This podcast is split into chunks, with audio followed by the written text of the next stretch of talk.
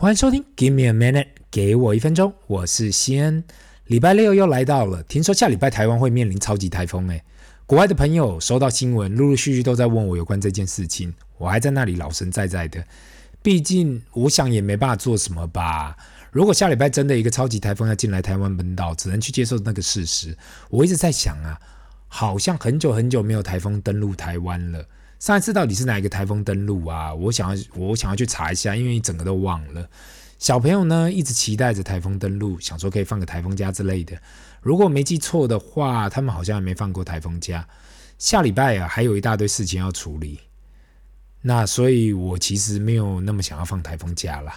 新闻上一直报道，这是六十年难得一见的台风。说真的，也不知道该怎样准备。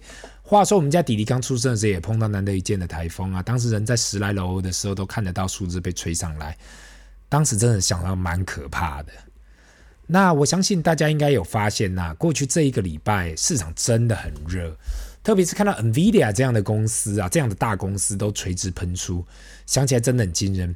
如果不了解发生什么事情的人，那就是 NVIDIA 在去年大幅修正后，今年开始大涨。我在这里讲的大幅修正是那种。股价从三百美金跌到剩下一百一十二美金那种修正哦，如果你是从头抱着这个 NVIDIA 到尾的人，那真的要很大的心脏。特别是过去这礼拜啊，刚好这礼拜要发布 Q1 的财报，那每一间的 IC 设计公司都说今年不会好，好死不死 NVIDIA 因为搭上了 AI 的热潮，Q1 表现好得不得了，Q2 的 guidance 也是好得不要不要的，所以股价整个喷出，一天涨个二十五 percent。那个，如果你说那种小型 IC 设计股就算了，一天二十五 percent，那不会说是太多嘛？因为毕竟这是很正常。我们在讲一间市值超过六千亿美金的公司呢，六千亿美金的公司一天涨二十五 percent，那真的很可怕呢。在我们这一集播出的时候啊，目前 Vidia 市值是在九千三百九十亿美金，这已经算是世界第六大市值的公司了。前面几间公司分别是 Apple 啦、Microsoft 啦、Saudi Aramco 啊、Google 跟 Amazon。所以其实 NVIDIA 真的算是蛮厉害的。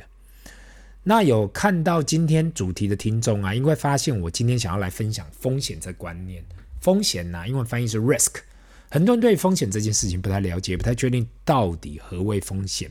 如同你过去你去银行啊，理专会叫你投资前会来去写一个问卷，去回答一些风险的问题。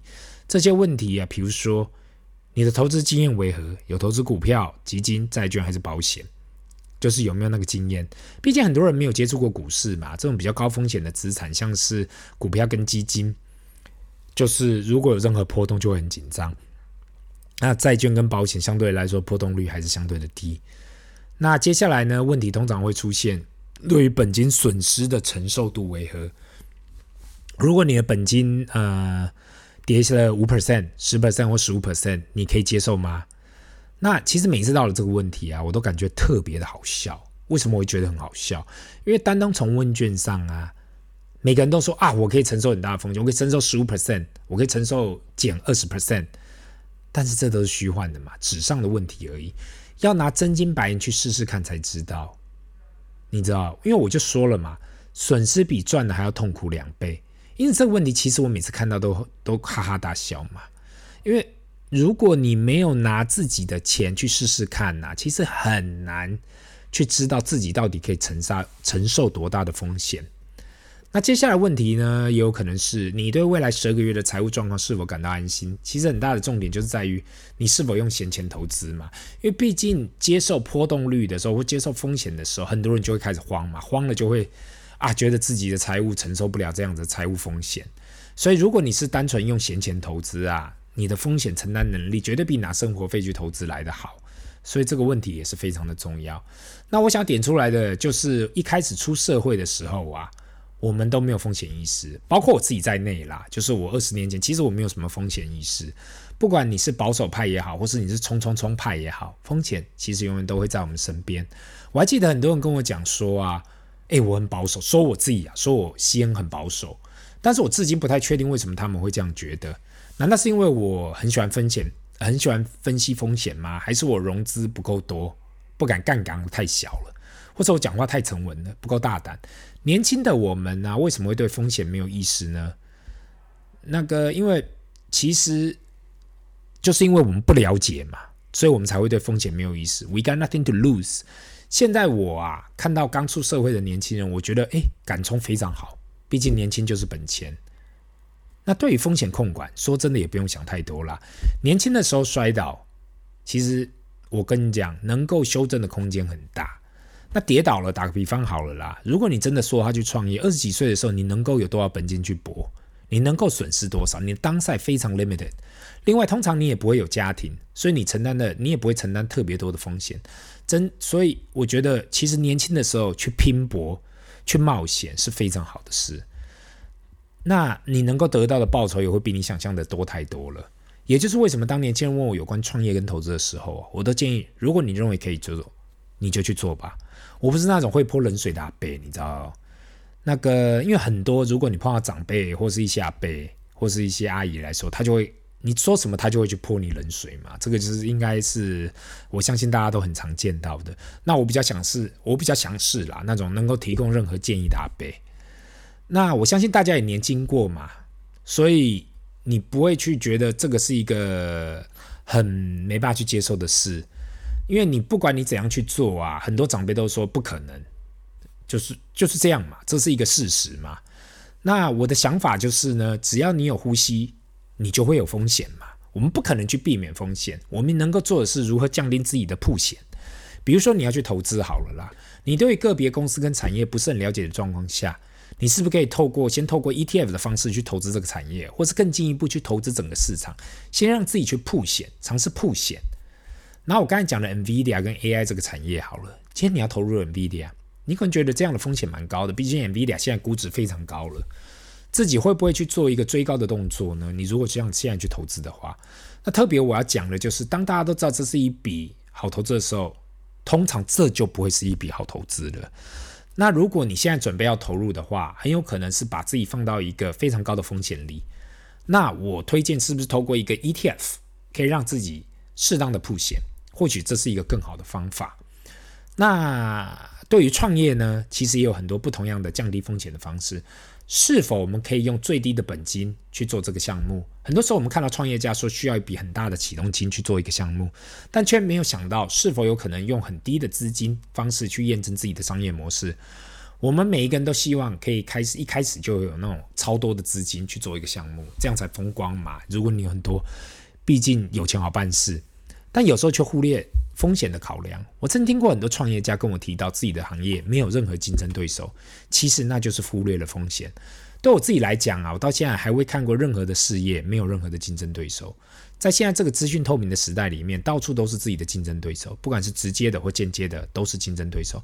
当你想要创业的时候，永远记得随时都是风险，我们不可能不可能避免它，这是要记得的这一件事情。那如果你跟我讲啦，我既不想要投资，也不想要创业，我只想要帮人工作，这样风险总比较小的吧？很多以为帮人家好好的工作，风险就会小很多，殊不知帮人工作其实风险更高。不仅仅有到了一个年纪可能被替代的风险，另外就是薪水不够养活退休的自己。大家都努力工作没有错啦，很多时候却没有想到自己可能被替代的风险。我们每个人都觉得自己是没办法被替代的，但其实说真的啦，没有任何人是没办法被替代的。这就是为什么。我一直提倡啊，一定，如果你只是帮你，一定要去投资，要未雨绸缪。另外呢，其实任何的薪水只是刚刚好满足自己生活的要件。如果要为自己的退休生活准备，那就是还是要去投资。不透过投资去分散自己的风险，就有可能让自己的生活充满了风险。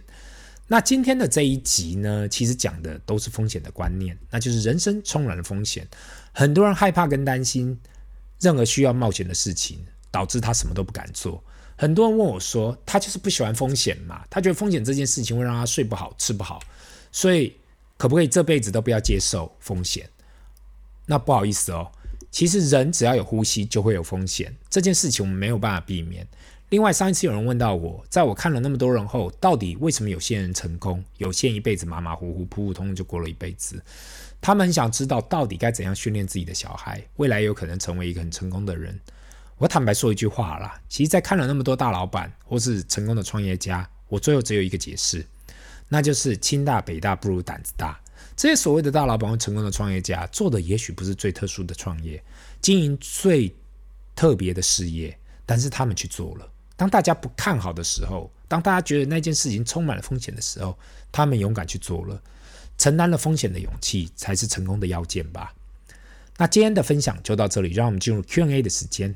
第一个问题：先，现在好像全世界的都在讨论 AI，到底 AI 这件事情是真的吗？过去加密货币也是这样的火，可是现在好像没有人讨论加密货币了。今年开始，大家都在讨论 AI，不管是 ChatGPT 也好，NVIDIA 也好，我周遭的人都在讨论 AI 该怎样去投资，该怎样去运用这个黑科技去创业。我现在也是看到这产业啦，一头雾水，到底该怎样去运用？我也想要知道你对于 AI 投资应该在哪个方向下手。我是否该去投资 AI 相关的 ETF，还是该去投资大盘的 ETF？如同你推荐的，那想要听听看你有什么建议。那首先谢谢这一位听众哦。其实我前几集已经有讨论过，如果要去投资 AI 该怎样去着手。最简单的方法就是透过大盘的 ETF，这样就可以吃到部分的红利。如果想要去投资个别的 ETF 也是可以的。那最核心的投资方法当然是投资 AI 相关的公司，可是这就代表你需要承受风险，跟任何新兴产业一样啦。一开始啊都很热，大家都一股脑的想要去投资，这时候会有很多公司吃到这种这种概念股的红利、啊，因为投资者就在找任何这产业相关的公司嘛，所以大家都会说我是 AI 概念股。但真的是概念股吗？还是只是想要分一杯羹？如同你所说的嘛，加密货币那时候也是泡沫被炒得很大，好像只要有在圈子里面都会获利。但是我知道啊，任何产业啊，刚开始都会这样子，那最后都会被整合掉。那到后面的时候呢，最后只剩下几个玩家还在市场内。你看手机这个案例好了，过去很多白牌业者或山寨业者，现在不是只剩下几个大玩家在市场内。这应该可以在任何产业都可以看到，所以 AI 现在还在所谓的 infant stage 婴儿的阶段，目前没有人可以确定到底投资哪个方向。可以确定的是 AI 未来会有个举足轻重的角色在我们的生活里面，所以一定要注意。希望以上的问题及以上的回答有帮助到你。那第二个问题呢？我是给我一分钟长期的听众，第一次写进来，我想要问的就是，身为双亲家庭的你们，你们是怎样兼顾工作跟家庭的？我跟我老公都是在新竹工作，工作时间都非常长。目前我最大的问题就是，当我们回到家的时候，都累得跟狗一样，不管是跟小孩相处，或是夫妻之间的相处，差距真的很大。特别是回到家都累了，如果还要沟通的话，其实也没太多耐心。我很不希望这辈子就是这样，也希望可以跟其他人一样，兼顾到工作跟家庭。其实呢，我懂你的想法。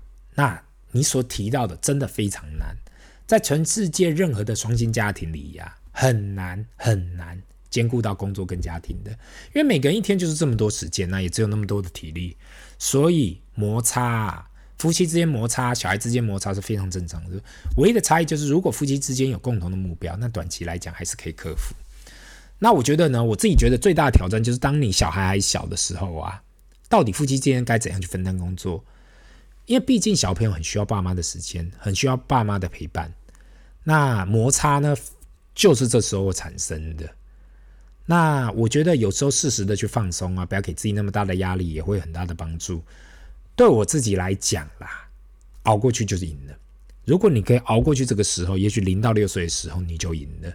那问题就是出在熬过去真的很累啊，所以。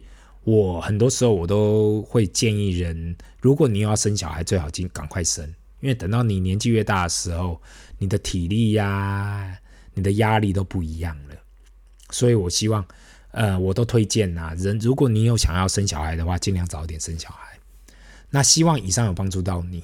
这里是 Give me a minute，给我一分钟，我们下次见，拜。